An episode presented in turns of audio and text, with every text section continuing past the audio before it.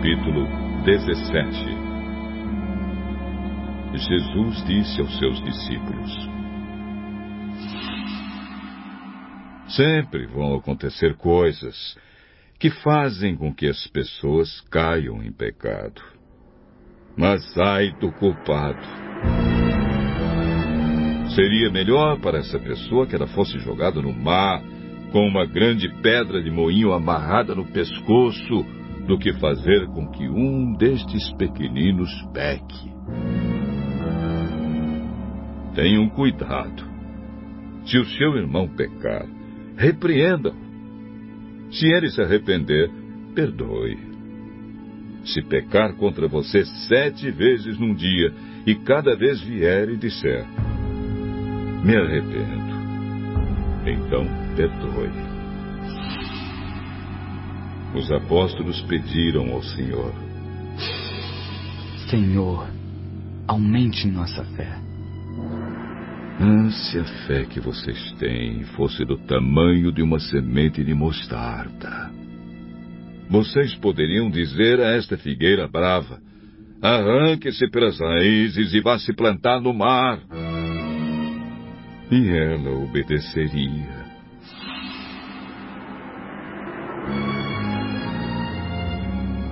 Façam de conta que um de vocês tem um empregado que trabalha na lavoura ou cuida das ovelhas. Quando ele volta do campo, será que você vai dizer: Venha depressa e sente-se à mesa? Claro que não. Pelo contrário, você dirá: Prepare o jantar para mim, ponha o avental e me sirva enquanto eu como e bebo. Depois você pode comer e beber. Por acaso o empregado merece agradecimento porque obedeceu às suas ordens? Assim deve ser com vocês. Depois de fazerem tudo o que foi mandado, digam: Somos empregados que não valem nada porque fizemos somente o nosso dever.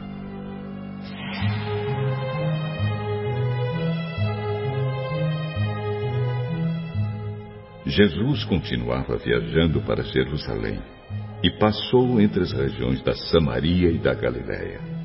Quando estava entrando num povoado, dez leprosos foram se encontrar com ele. Eles pararam de longe e gritaram: Jesus, mestre! Tenha pena de nós!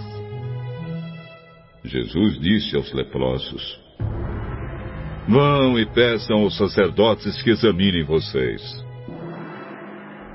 Quando iam pelo caminho, eles foram curados. E quando um deles, que era samaritano, viu que estava curado, voltou louvando a Deus em voz alta. Ajoelhou-se aos pés de Jesus e agradeceu.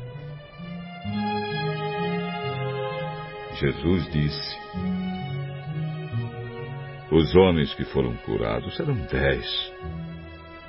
Onde estão os outros nove? Por que somente este estrangeiro voltou para louvar a Deus? E Jesus disse a ele: Levante-se e vá. Você está curado porque teve fé.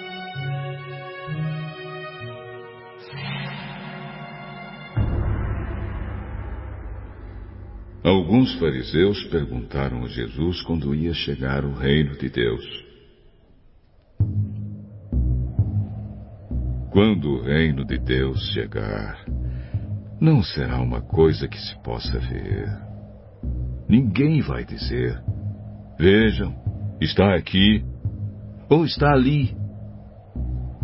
Porque o reino de Deus está dentro de vocês.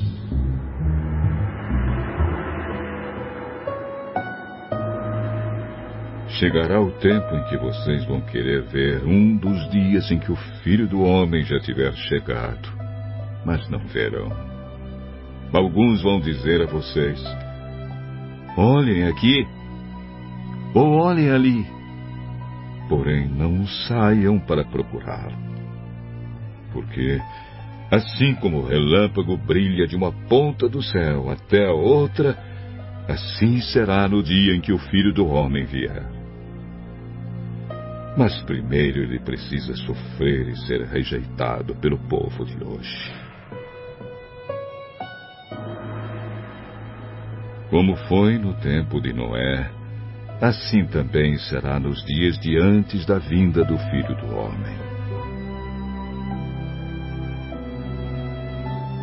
Todos comiam e bebiam, e os homens e as mulheres casavam, até o dia em que Noé entrou na barca. Depois veio o dilúvio e matou todos. A mesma coisa aconteceu no tempo de Ló. Todos comiam e bebiam, compravam e vendiam, plantavam e construíam. No dia em que Ló saiu de Sodoma, choveu do céu fogo e enxofre. E matou todos. Assim será o dia em que o Filho do Homem aparecer. Aí, quem estiver em cima da sua casa, no terraço, desça e fuja logo. E não perca tempo entrando na casa para pegar as suas coisas. E quem estiver no campo, não volte para casa. Lembrem da mulher de Ló. A pessoa que procura os seus próprios interesses nunca terá a vida verdadeira. Mas quem esquece a si mesmo terá a vida verdadeira. Naquela noite, duas pessoas estarão dormindo numa mesma cama. Eu afirmo a vocês que uma será levada e a outra deixada. Duas mulheres estarão moendo trigo juntas. Uma será levada e a outra deixada. Naquele dia, dois homens estarão trabalhando na fazenda. Um será levado e o outro deixado.